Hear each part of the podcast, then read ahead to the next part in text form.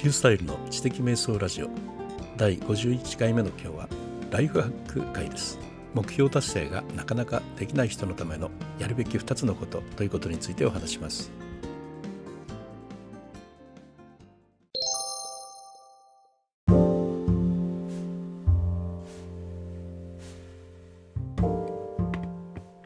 はい。前回は初めて、えっと、ライブ放送的なですね感じで行いましたけれどもいかがだったでしょうか？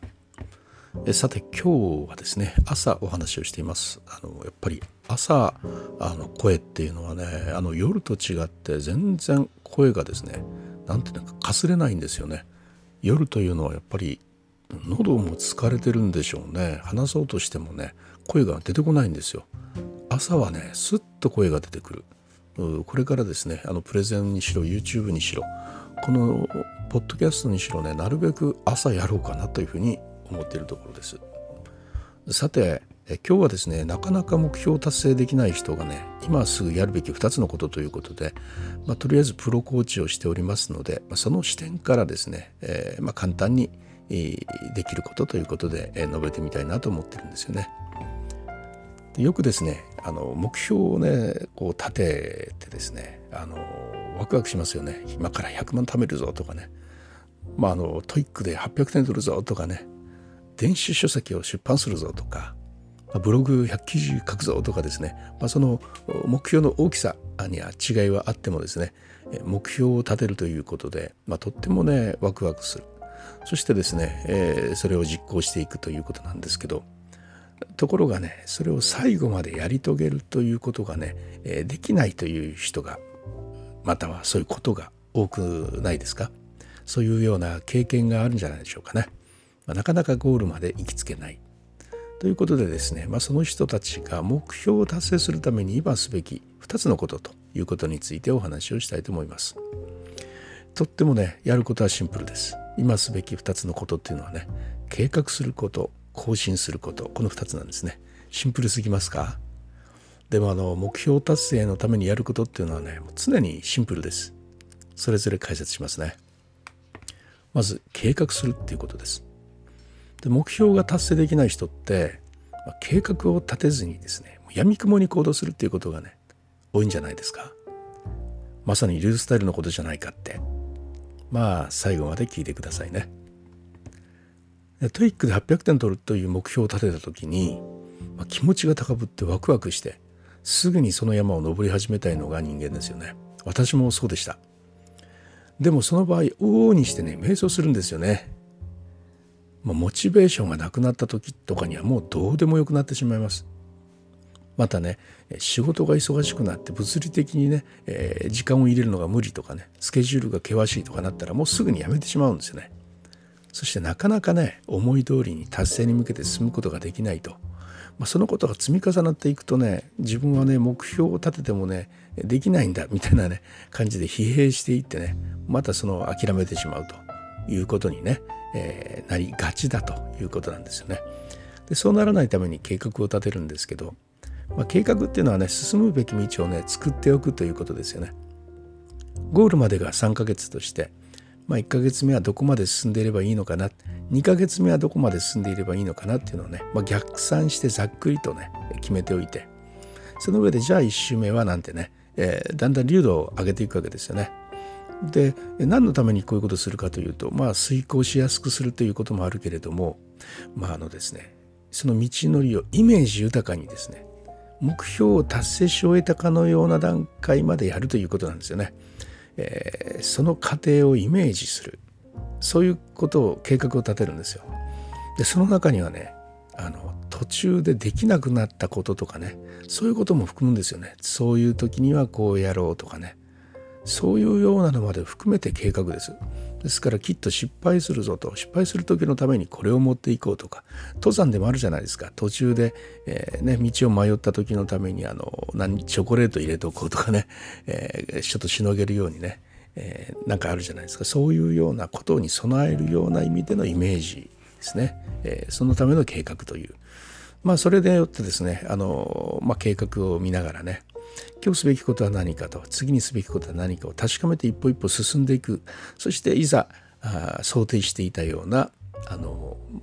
まあ、石につまずいたような時にはね、えー、最初から考えておいた、うん、その回避の方法を発動するというようなことなんですね。まあ、だからね計画を立てておくということでね、まあ、もっとやらなきゃとかね、えー、やたら無理をしたりね不安ですからねまたいらないことをね始めてみたりといったことがねなくなりますよね。そしてねまた自分が今どの辺におるのかということもね分かりやすくなりますね。ですからね計画を立てるというのはね当たり前のようですけども、まあ、目標を立てた途端に興奮してすぐ始めてしまうということはありがちなんでまあ少なくともねもしうまくいかない時にはどうするかということぐらいまでは考えとった方がいいかもしれませんね。はいそれが計画を立てるということでした。更新するということなんですがこれはですねあの必ず行うべきことだと思います。でね途中で登るべき道をね修正したり登る方法を変えたりとかねスピードを変えたりとか、まあ、状況によってね柔軟に計画を見直すということなんです。時にはですね登る峰さえ変えるということだってあるんですよ。登っている途中で自分がね本当に登りたい峰というのがはっきりしてくることがあるんです。でこれをね私たちは真のゴールと言います。最初はですね登るべき山がね見えないということはよくあるんですよ。例えば TOEIC で800点取るんだという山に登りたいと思って勉強し始めてるんですが、まあ、しばらくするとどうもそれに違和感があると。でよく突き詰めてみると自分が本当に大事だと思っていたことはその TOEIC 800を目指すということじゃなくて英語で自在にコミュニケーション取れるようになりたいということだったんだということにね気づいたと。いうような具合があるんですよね。で、まあ、 TOEIC 800はね自分がなんとなくそれが必要かなと思ったということに過ぎなかったというようなねことがあるそれに気づくわけです。まあ、あのそうやって更新することでですねその向こうにある峰とか隣にある峰とかそういうのがね見張らせてくるんですよね。その真のゴールこれが分かったら計画を見直しましょうそして真のゴールへ向けて舵を切るわけです。でこうしてその場合によっては TOEIC 800の勉強をやめることがあります。そしてあのオンライン会話の方を始めるというようにね道自体を変えていくというそういうことが本当の自分の大事なことに続く道だったということに気づくと更新をしないととにかくやみくもに TOEIC 800 TOEIC 800ってやっていって結局ダメだったみたいなね。650点しか取れなかったみたいな。650点のすごいんですけどね。だけどただなんとなく決めて800になれなかったというだけで疲弊しちゃって自信なくしたとかね、まあ、そういうこととかにもなりかねませんので、まあ、更新するというシステムを組み込んでおくということでね、真のゴールを見つけることができて修正できますよね。本当に大切なことは何かということを意識することができるようになるからなんですね。じゃあね私の場合はどうなのかというとですね私の場合はねまた何か始めたの人間ですよね。ねって言ったって知らないかもしれないんですけどそういう人間なんですよ。もうブログではねもう常にまた何か始めたまた何か始めたっつって新しいことをすぐ始めるんですね。やろうと思ったことはすぐに始めてしまうんです。これはあの先日のすぐやるのをですね茂木健一郎さんのまあ、あれです私の場合はおっちょこちょいなので、えー、何ですか？あそこで言っていた抑制がかかっていない状態なんですぐ始めるんですよ。その良さっていうのはねとてもいいんですけどただし今ここで言ってるようないちいち計画を立ててとかねそんなことをすっ飛ばしてねすぐに着手するというのはねよくあるんです私の場合はね。まあ、当然よく、すぐやるのにあったように、計画をすっ飛ばすからこその良さもあるんですよ。まずは始めるとそしてトライアンドエラーで進めていくとそういうことができるからですね。とにかく始めちゃうと。でまずはさっと始めることで実績ができますよね。だからですね必ず更新してるんです私の場合は。トライアンドエラーっていうのはね更新によって可能になることなんでじゃあそれはどこでやってるかというと、まあ、1週間に一度行う習字レビューですよね。まあ、あのブログに詳しくですね習字レビューについて書いてるんで、えー、まあ、リンクを貼っておきますのでそれを見ていただければありがたいんですがこうしてですね私はね次々にやりたいことがね増えてくるんですけれども、まあ、習字レビューによってその柔軟にねスピードとか方法とかね道とか調整してますし登るのを一旦保留するということつまりね棚上げするということがねできるようになるんです。この棚上げするってものすごく大事なことでねあのやめるとかね諦めるっていうのはねこれやっぱ挫折感味わってしまいますよね。でもね棚上げするんですねそのけあのけ更新作業をしていくということを入れるだけで棚上げするということが可能になるんですよ。そういう心持ちになるんですね。例えばですね、うん、私最初に25年前からのパソコン通信という本をね書いたんですがその本っていうのはね着手してから出版までね7年かかってるんです7年もですよ普通やめませんか途中で諦めて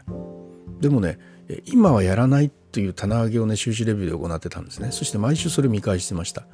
そしてねそれを見続けてねできるという時が来たんですよね。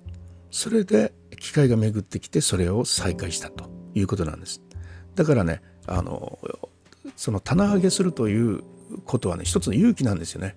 これは更新作業をしていていつか必ず再開するというその自信があるからできることなんです。ですからあの更新するっていうことはねものすごく大事なことなんですよね。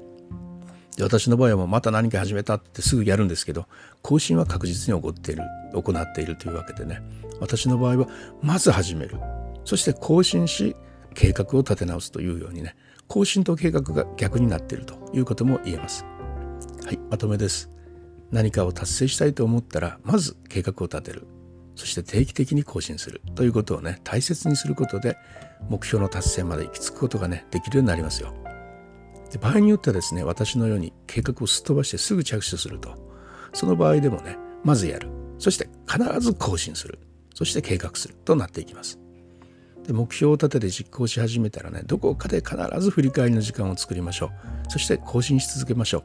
コーチングではねそれを毎週自然に行うと。いうことになっております、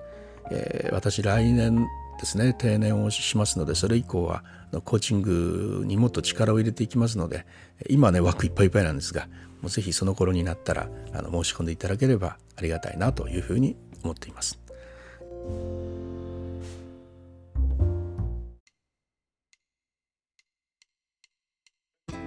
はい、いかがだったでしょうか？第52回目目標達成のができない人がね今今すぐやるべき2つのことということについてお話をしました、まあ、いつもと違ったような早口のことだったんですけどねこれはあの将来 YouTube の方にも流していこうというふうに思っているということで、まあ、いつもののんきな喋り方ではなかったと思うんですが、まあ、あの録音したのをうまく編集し直して、えー、YouTube の方へ流そうかなと思っていますのでまたその時にはよろしくお願いします。それではまたリュースタイルでした。